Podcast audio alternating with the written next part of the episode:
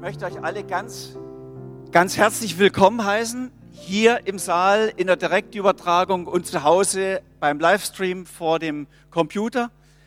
Wir haben heute einen ganz besonderen Gottesdienst, einen Sonntag. Wir wollten mit diesem Talk ganz besonders alle Familien ermutigen. Ich denke, es braucht in unserer Zeit sehr viel Mut zu Familie und das wollen wir heute fördern, wollen allen Mut machen zu Familie und allen, die in Familien leben, ganz neue Impulse geben für ihr Familienleben. Und dazu haben wir Andreas Link eingeladen. Andreas, komm doch bitte mal nach vorn. Also es wäre ein Applaus, wäre möglich jetzt in diesem Moment, ja.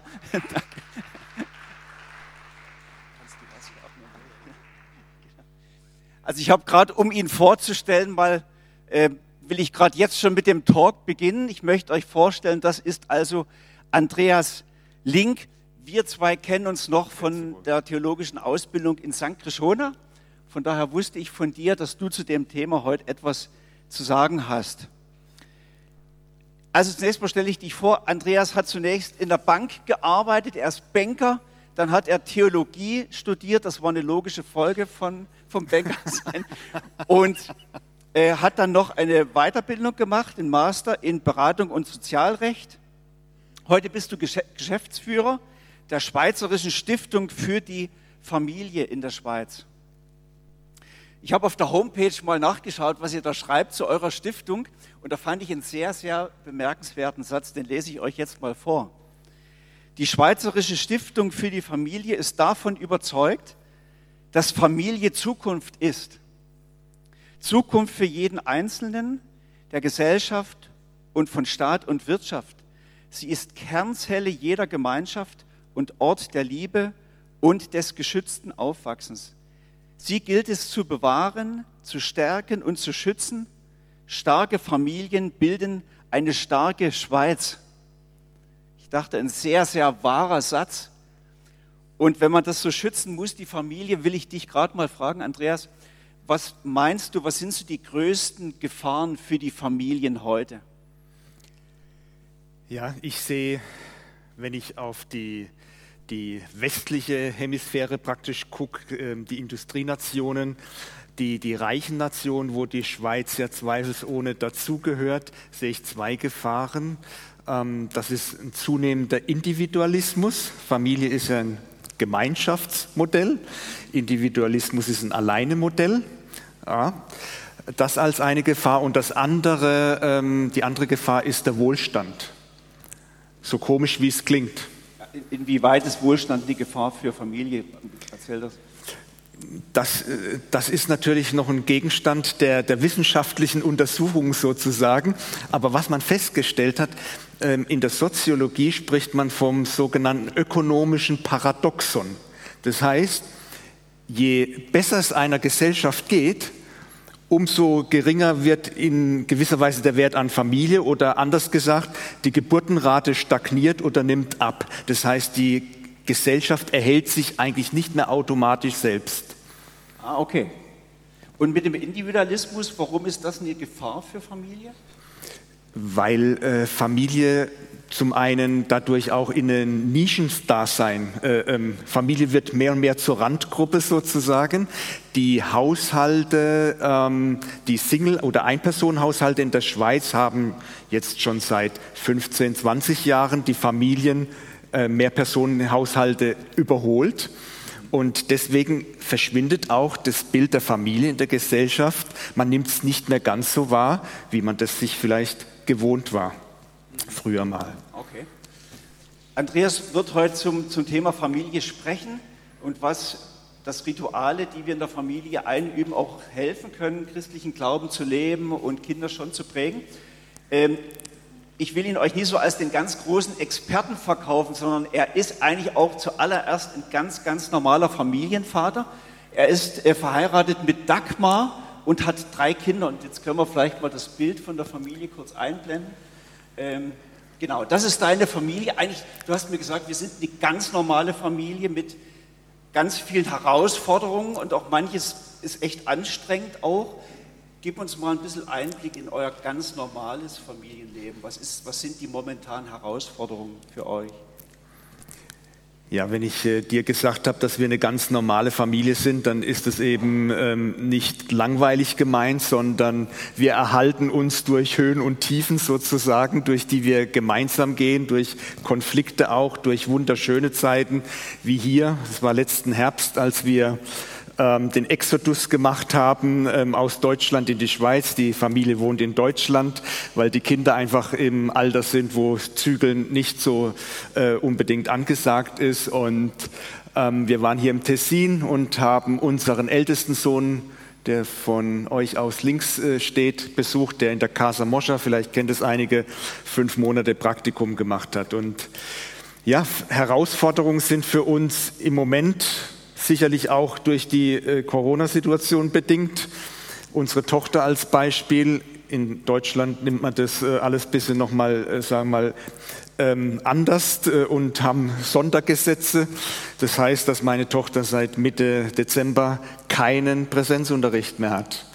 Und wenn man sich das einfach mal auf der Zunge zergehen lässt, weiß man, dass ist kein normaler Zustand. Das heißt, tägliche Herausforderungen, ähm, sie da auch zu begleiten, zu unterstützen. Ähm, und dann auch noch die, die anderen Herausforderungen, die so kommen. Ich erinnere mich an die Geburt unseres ersten Sohnes auch, wo ich mich gefragt habe, hältst du dem Stand? Kriegst du das überhaupt hin, Vater zu sein, ähm, gute Eltern zu sein oder zu werden? Okay. Du bist also Vater. Wir werden nächsten Sonntag ist Muttertag, da werden wir von Hans-Peter eine Predigt hören zum Thema Muttersein. Mhm. Jetzt will ich dich mal fragen, als Vater, wenn du eine Predigt bei uns halten müsstest zum Thema Vatersein, was wären so deine wichtigsten Aussagen?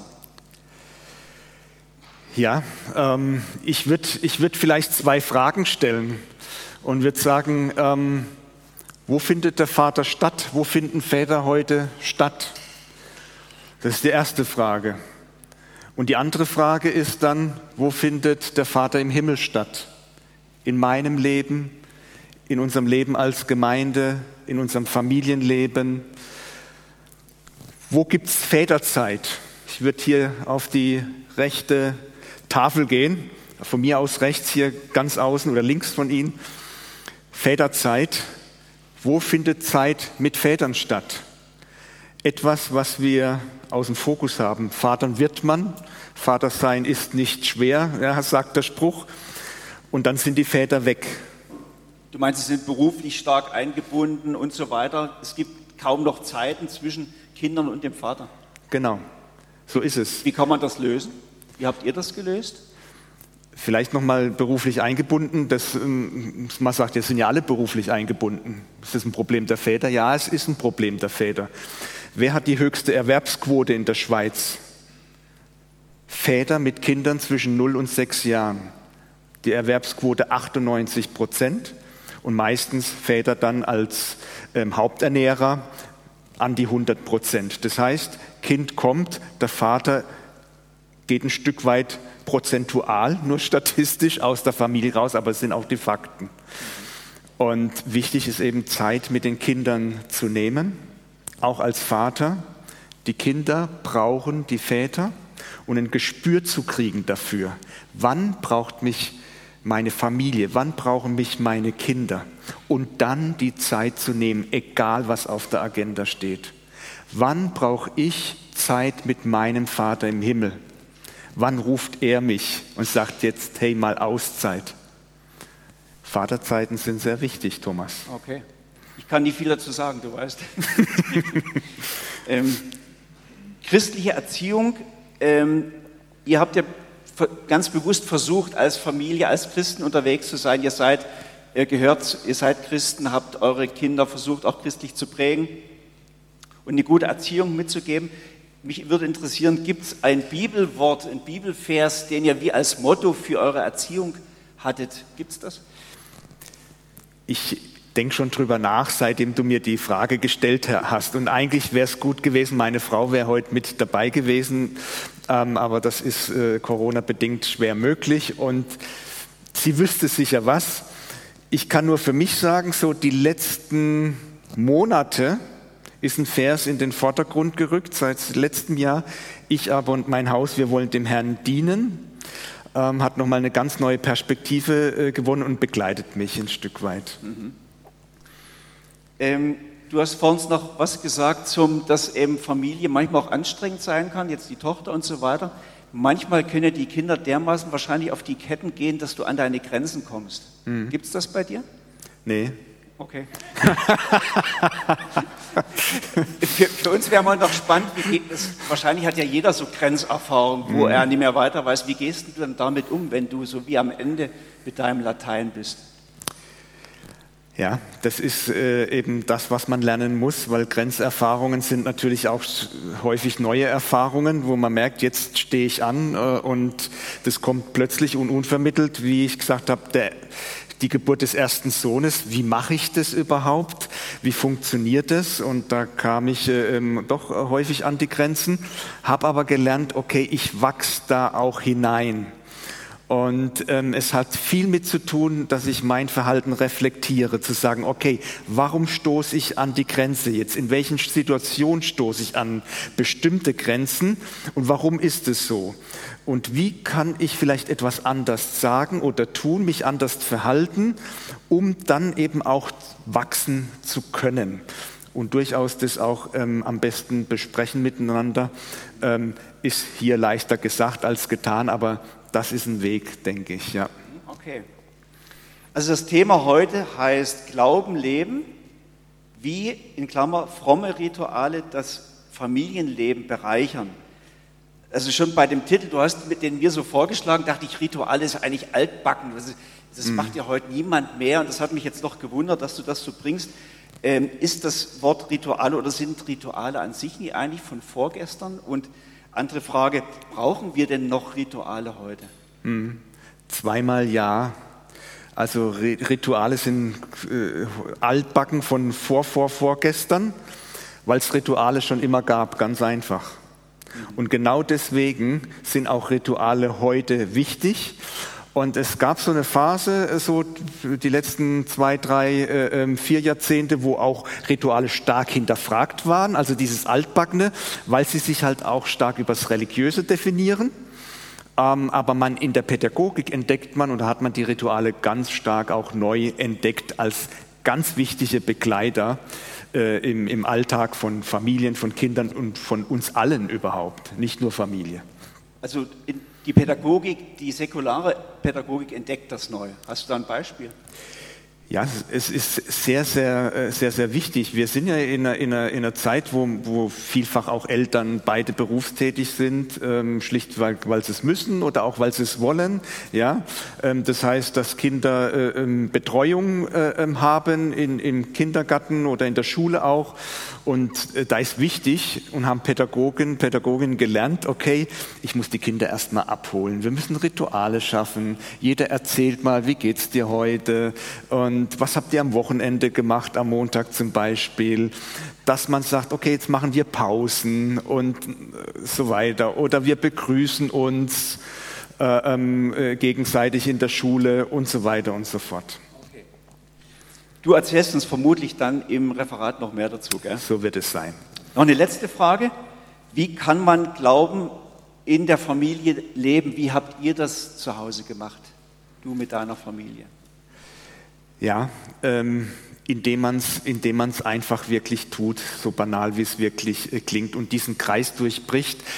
Oh, wie lebe ich das und es ist schwierig und kann ich das überhaupt?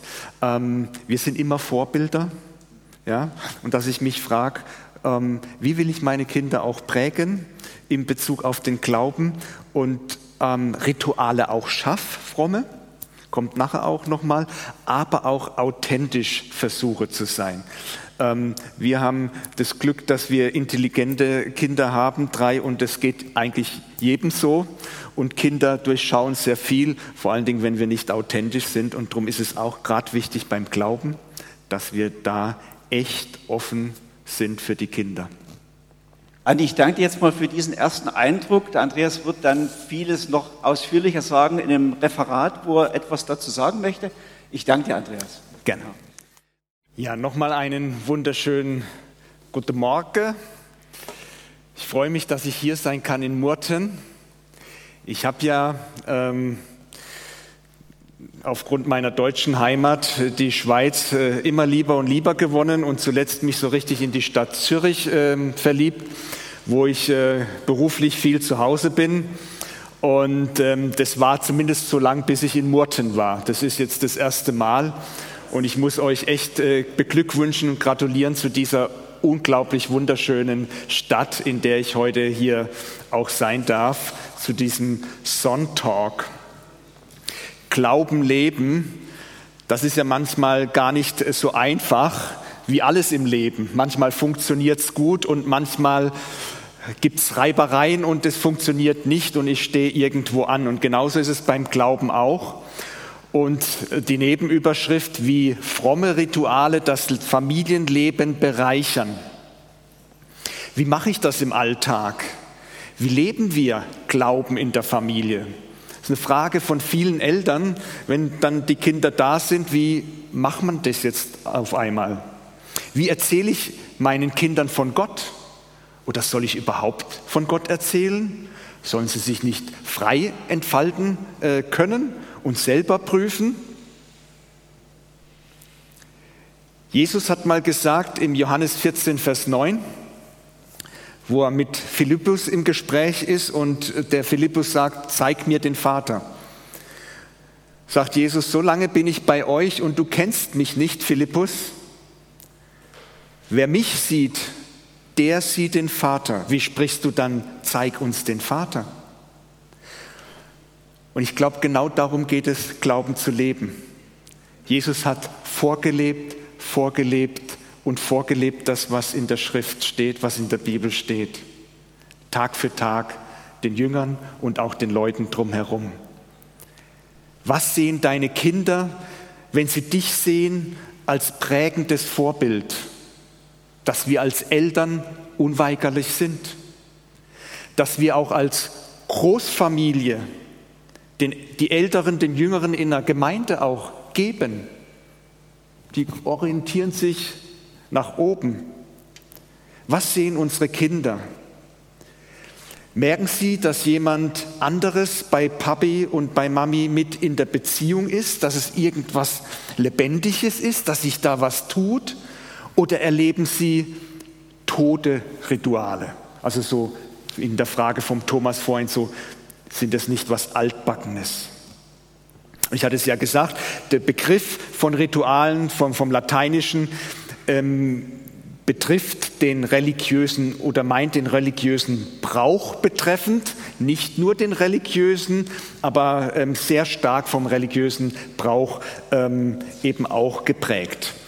Und bevor wir anschauen heute Morgen, wie fromme Rituale den, das Familienleben wirklich und den Alltag auch bereichern und auch helfen, den Glauben in der Familie zu leben, möchte ich ein paar Sachen zu Ritualen an sich sagen und warum sie wichtig sind und wann Rituale auch wichtig sind.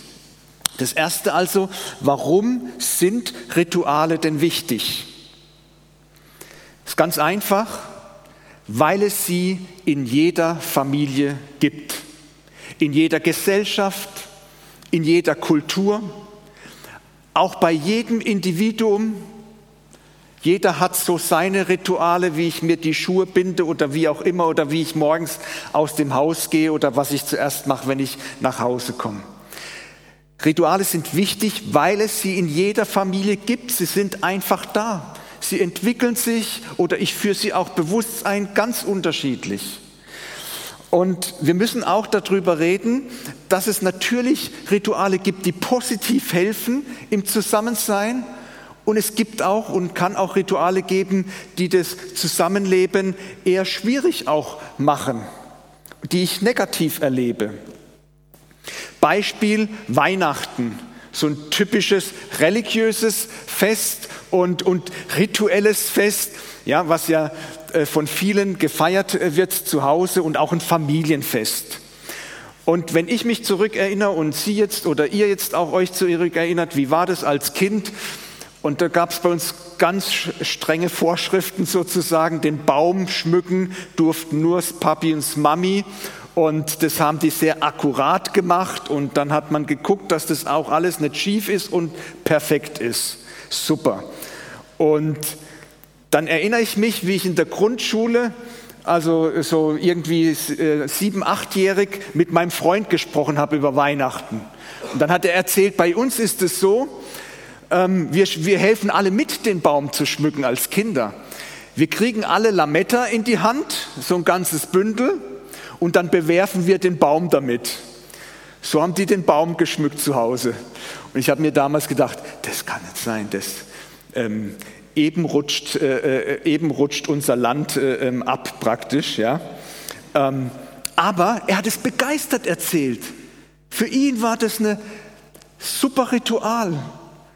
Ein Ort, wo er Familie erlebt hat, wo er wirklich Gemeinschaft erlebt hat zu Hause. Und deswegen ist so auch vielleicht mal wichtig zu sagen, deine Rituale müssen nicht meine sein, auch deine frommen Rituale müssen nicht meine sein. Und nicht negativ gemeint, sondern zu sagen, okay, wie machten ihr's? Was kann ich vielleicht lernen von euch als Familie? Von dir persönlich? Wie lebst du deinen Glauben? Rituale gibt es in jeder Familie und ähm, haben positive Aspekte, sie können aber auch negative Aspekte haben. Ich war viele Jahre als Jugendpastor auch äh, tätig in der Gemeinde und äh, wir hatten gedacht, am Weihnachten machen wir nichts, meine Frau und ich, für die Jugendlichen als Angebot. Die sind dann alle in der Familie zu Hause. Macht keinen Sinn, sich was zu überlegen. Haben wir gesagt, Jugendliche, also wir machen Programm bis kurz vor Weihnachten und dann gibt es eine Pause. Dann haben die gesagt, nee, wir wollen an Weihnachten Programm haben. Dann habe ich gesagt, wie an Weihnachten, dann machen wir eine Weihnachtsfeier. Wir wollen an Heiligabend Programm haben, die älteren Jugendlichen. Weil das ist der Zeitpunkt, wo wir zu Hause es einfach nicht mehr aushalten. Einige zumindest. Und wir haben dann begonnen, Jugendgottesdienste an Heiligabend zu machen, im örtlichen Lokal, in der Disco, wo auch andere Jugendliche dazukamen. Wir haben Musik gespielt, Bandmusik und mit den Jugendlichen völlig anders Weihnachten gefeiert, weil sie Rituale negativ auch verbunden haben. Und darum ist auch immer wichtig, dass wir gucken, wenn wir von Ritualen sprechen, das, was wir als Rituale haben, was haben wir eigentlich als Rituale in der Familie, immer mal wieder überlegen und zu gucken, tun diese Rituale unseren Kindern gut? Wie erleben die die Rituale? Durchaus mit ihnen auch drüber zu sprechen. Tut dieses Ritual uns als Familie gut? Führt es uns zusammen? Oder ist es so, ja, wir machen wieder Familienritual und all geht schon die Kinnlade runter, ja? Kommt eine negative Stimmung auf. Tut uns dieses Ritual als Paar unserer Ehe gut? Und wenn du jetzt fragst, ah, haben wir eigentlich Rituale in der Ehe? Wie ist es nochmal? Dann wird es Zeit, darüber nachzudenken, hey, welche Rituale können wir uns auch als Paar geben, die uns gut tun. Rituale sind wichtig, weil es sie in jeder Familie gibt. Erste. Rituale sind wichtig, weil sie Strukturgeber sind. Sie helfen, unser Leben zu strukturieren und das ist extrem wichtig, weil Struktur schafft Leben. Rituale sind positiv verstanden gleichbleibende, verlässliche, immer wiederkehrende Handlungen, Verhalten. Und darum geben sie unseren Kindern wirklich Orientierung und Struktur. Sie sehen, okay, Papis, Mami macht jetzt das oder sagt jetzt das, ich weiß, es folgt jetzt das. Gefühl der Sicherheit. Ich wieg mein Kind in den Schlaf. Beruhigt das Kind. Gestern Nacht war so, die nächste Nacht wieder. Das Kind gewöhnt sich dran ans Ritual. Super. Professor Manfred Spitzer, einer der führenden, auch weltweit führenden Hirnforscher, sagt, wenn die Welt vorhersehbar ist, dann wird sie dadurch stressfreier. Und das ist eine Funktion von Ritualen, den Stress rausnehmen, den wir uns oftmals machen. Rituale geben Struktur, sie helfen uns zu erinnern, sie helfen uns zu feiern und sie helfen, Gemeinschaft zu vertiefen in diese Strukturgeberform sozusagen. Struktur im Erinnern. Ich komme im Religiösen kommen wir gleich auch noch mal drauf, wenn es um den äh, fromme Rituale geht. Ähm, Rituale helfen zu erinnern. Wir haben das eingeführt bei uns zu Hause. Ich muss da immer sagen, meine Frau, die ist da deutlich kreativer. Wenn wir in den Ferien waren und dann ähm, wieder die Schule bald losging, haben wir einen Ferienabschluss gemacht. Das machen wir bis heute noch. Und dann wird, ähm, haben wir Collage gemacht, jeder konnte was draufschreiben, was er toll fand oder draufmalen und haben dann darüber gesprochen. Wir gucken Bilder an, ähm, geht ja heute einfach mit dem Handy, die man gemacht hat und lässt nochmal alles so Revue passieren. Ein Ritual, das sich bei uns einfach so eingebürgert hat. Ferienabschluss, wir helfen uns zu erinnern. Ja, das war so schön und für Kinder wichtig und das merkt man dran, wenn sie sagen, Mami, Papi, wann gehen wir wieder in die Ferien? Wann fahren wir wieder fort? Für Kinder was ganz Tolles. Sie helfen zu erinnern. Sie helfen uns zu feiern, Rituale.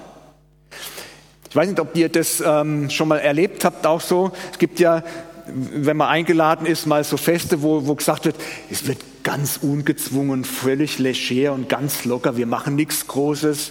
Ja? Und dann kommst du hin und merkst, weil das so locker ist und ungezwungen ist, weiß keiner, was er tun soll und alle stehen eigentlich ganz stocksteif da. Da helfen Rituale, wirklich ein Fest zu feiern, sich ein Programm zu überlegen, okay, was machen wir mit den Leuten, damit die wirklich hineinkommen und sich auch gut fühlen und dabei fühlen. Und Rituale geben Struktur, indem sie uns helfen, Gemeinschaft zu erleben, Bindung aufzubauen und Bindung zu vertiefen. Das ist ein ganz, ganz entscheidender Punkt, weil Rituale tue ich ja meistens auch zusammen mit anderen das Gleiche machen und das schafft ein ganz tiefes Gefühl der Gemeinschaft. Warum feiern wir Gottesdienst zusammen? Warum heißt es in der Bibel, wo zwei oder drei in meinem Namen zusammen sind? Ja, da bin ich mitten unter ihnen. Da passiert was. Da entwickelt sich Beziehung und Bindung. Rituale sind wichtig, dass Kinder wissen, wo gehöre ich dazu? Wo bin ich zu Hause? Mit wem verbinde ich mich? Mit wem bin ich verbunden? Und darum gehören auch Rituale in der Gemeinde mit dazu. Wo verbinde ich mich mit anderen? Was haben wir für Rituale, die uns untereinander verbinden und die Gemeinschaft vertiefen? Rituale, die uns mit Gott verbinden als Gemeinde und Rituale, die uns mit den Menschen außen in der ganzen Region Murten verbinden, um mit denen Gemeinschaft in Gemeinschaft zu kommen. Rituale helfen uns zu verbinden und Beziehung bauen und Beziehung zu leben. Ein Beispiel aus unserer Familie, was wir auch eingeführt haben, den Familienrat, als die Kinder kleiner waren, noch sehr häufig, sogar wöchentlich. Zeitweise ein Buch haben wir dann geführt und haben immer Protokoll geführt. Es gab Regeln. Wer spricht, der spricht alleine und wir hören dem zu. Er darf seine Ärger sagen, seine Freuden sagen und äh, auch, dass man über Regeln gesprochen hat, die vielleicht neu eingeführt werden müssen oder die auch ähm, abgeschafft werden sollten aus Sicht der Kinder oder auch aus Sicht der Erwachsenen. Ein super Ritual, was sich sehr gut auch bewährt hat. Rituale sind wichtig, weil es sie einfach in jeder Familie gibt. Wann sind Rituale wichtig? Ganz kurz, das geht an, der, an den Strukturen von Tagen, Wochen und Monaten. Das erste Ritual ist ein frommes Ritual, wenn man so will, weil es hat Gott selbst erschaffen. 1. Mose 1, Vers 5. Und Gott nannte das Licht Tag und die Finsternis nannte er Nacht. Und es wurde Abend und es wurde Morgen ein Tag. Ordnung, Rituale schaffen Leben. Und diese Tagesstruktur ist wichtig. Sie hat etwas von Arbeiten und Ruhen. Beides jeden Tag. Sie hat etwas von Mahlzeiten, wo wir mal Zeit haben miteinander und den Körper Gutes tun, aber auch untereinander Gutes tun. Und diese Tagesstruktur hat auch was mit Aufstehen und zu Bett gehen zu tun. Auch da gibt es gute und nützliche Rituale. Wochenstruktur hat auch Gott erfunden und eingeführt.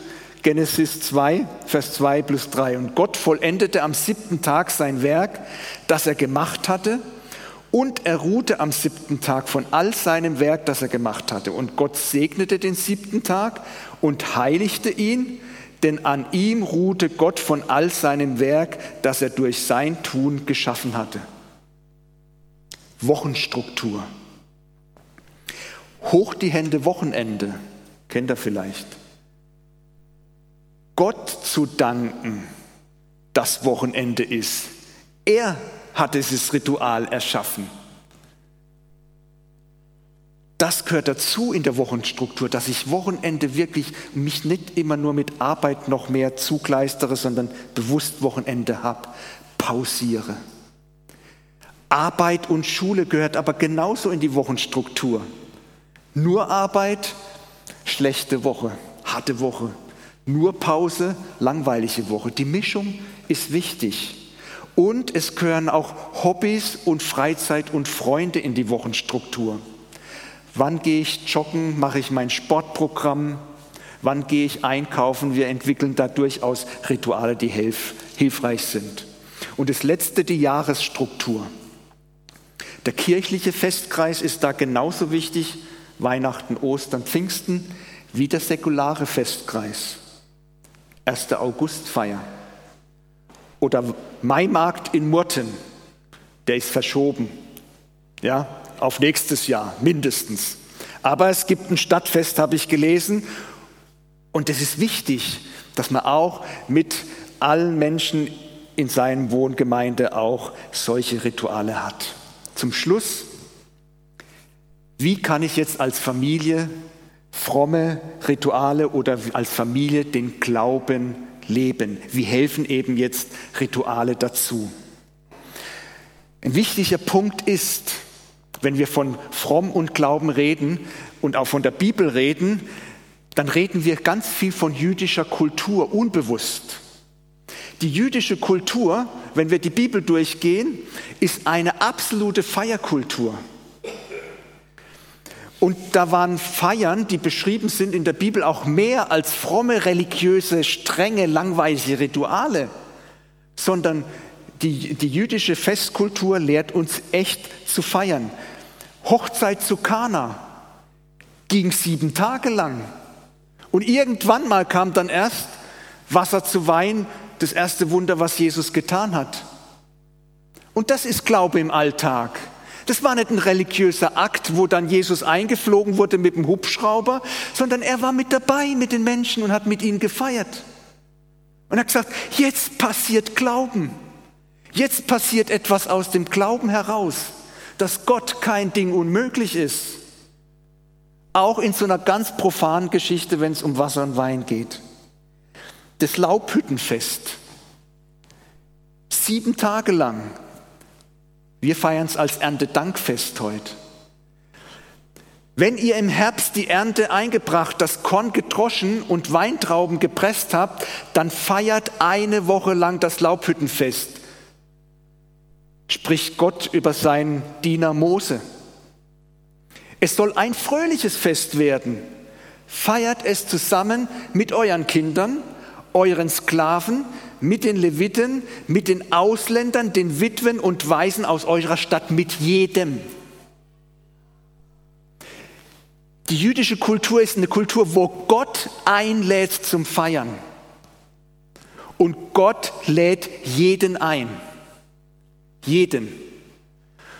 Und das ist auch wichtig für uns als Familie zu gucken, wie können wir uns als Familie öffnen und die Rituale so ausrichten. Wir laden immer wieder auch mal Leute ein zum Essen, Jugendliche. Früher haben wir das natürlich noch viel, viel mehr gemacht. Wie können wir einladend sein als Gemeinde? Gott ist der, der die Party hostet oder veranstaltet. Chanukka, Lichterfest im Jüdischen, wird im November, Dezember gefeiert. Ja, Adventszeit, Weihnachtszeit, ganz viel entstammt der jüdischen Tradition, was wir heute leben. Und wir sehen in der jüdischen Kult, Feierkultur, es geht eben nicht darum, zu feiern, bis der Arzt kommt, mich abzuschießen mit, ich sage es mal, Entschuldigung, fressen und saufen, bis ich nichts mehr spüre, sondern also Flucht vom Leben, sondern das Leben wirklich zu spüren. Mann, dieses Essen, fein, so lecker. Der Wein, bester Jahrgang. Zu spüren, dass wir am Leben sind. Das zeigt uns die Bibel.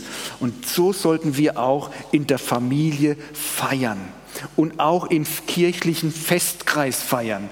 Ostern, Weihnachten, Pfingsten schafft Rituale führt Rituale ein. Überlegt euch, es gibt kein So macht man's.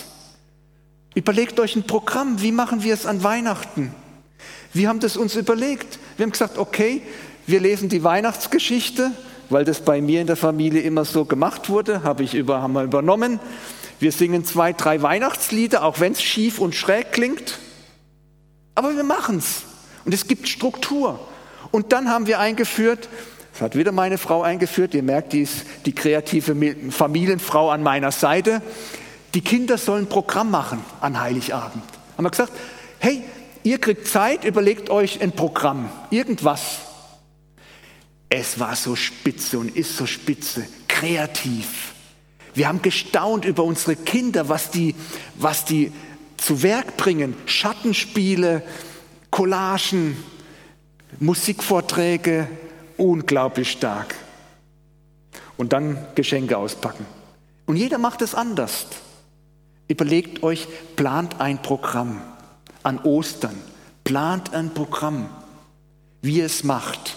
Das hilft, so ein Osterfest gut und positiv zu erleben und sich im Glauben auch zu, äh, zu verankern. Erklärt den Kindern, warum ihr feiert. Weihnachten, weil Jesus, der Heiland, der Retter, geboren ist, der Friedefürst. Es gibt keinen Frieden ohne ihn. Ostern, weil er gestorben und auferstanden ist, weil wir glauben als Eltern, dass der Tod nicht das letzte Wort hat.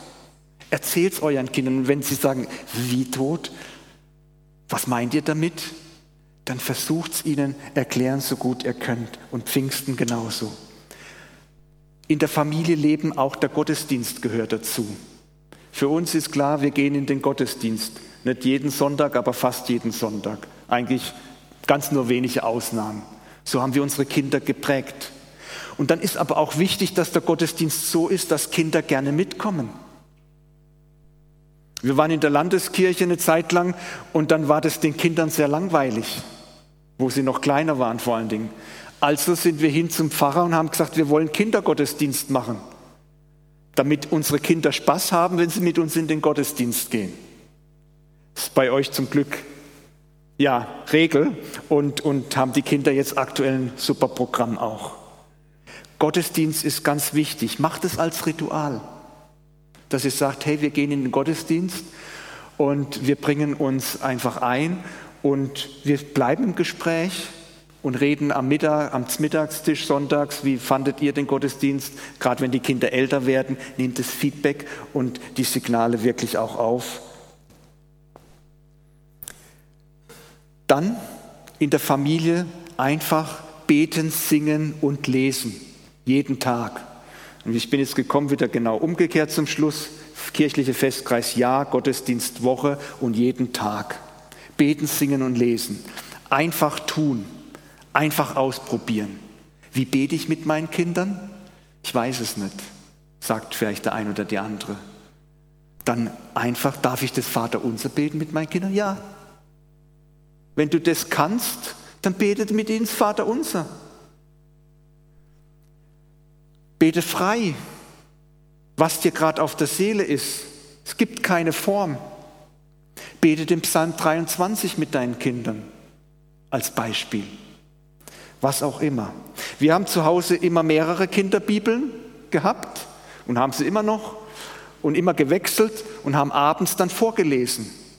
Neue Studie wissenschaftlich hat gezeigt, dass gerade Kinder aus christlichen Elternhäusern ähm, ähm, noch stärker ähm, Vorteile dadurch haben, dass sie aus den sogenannten Lesehaushalten kommen, ja, wo eben vorgelesen wird. Dass es gut ist für die Bildung, dass es gut ist für die äh, geistige Entwicklung auch der Kinder. Kinderbibel, vorlesen, beten am Tisch. Ja, was bete ich am Tisch? Vielleicht danke Gott, dass wir zu essen haben. Könnt ja die Sache auf den Punkt bringen. Und es muss gar nicht mehr sein. Am Abend mit den Kindern zu beten.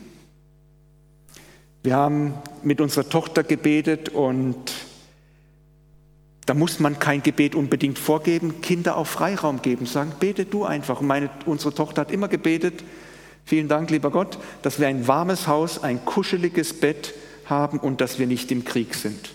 Das ist ein Kindergebet, steht in keinem Buch, hat unsere Tochter so entwickelt und jeden Abend gebetet.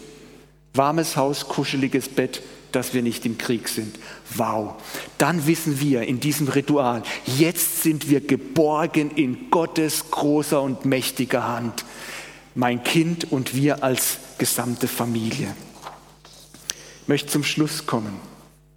Lebt es im Alltag. Fragt eure Kinder, darf ich für dich beten? In ganz konkreten Situationen. Wenn sie Nein sagen, ist okay. Wenn sie sagen Ja, dann betet. Manchmal braucht es einfach, dass man sich wirklich überwindet. Bibel lesen, Andachtsbücher kaufen. Es gibt so viel Kreatives, wir können nachher noch ins Gespräch dazu kommen. Es geht darum, auch von der jüdischen Kultur dazu äh, her, von der Größe Gottes den Kindern zu erzählen, den Glauben lebendig zu machen. Und ich schließe mit einigen Versen aus Psalm 145. Ihr seht sie leider nicht hinter mir, kam spontan noch quasi dazu. Gottes Liebe ist grenzenlos, ein Loblied von David. Dich will ich ehren, mein Gott und König, deinen Namen will ich preisen für alle Zeit. Jeden Tag will ich Gutes von dir reden und deinen Namen für immer loben. Ritual. Groß ist der Herr, jeder soll ihn rühmen, seine Größe kann niemand erfassen. Eine Generation sollte anderen von deinen Taten erzählen und schildern, wie machtvoll du eingegriffen hast. Nicht nur das Volk Israel, sondern auch wir.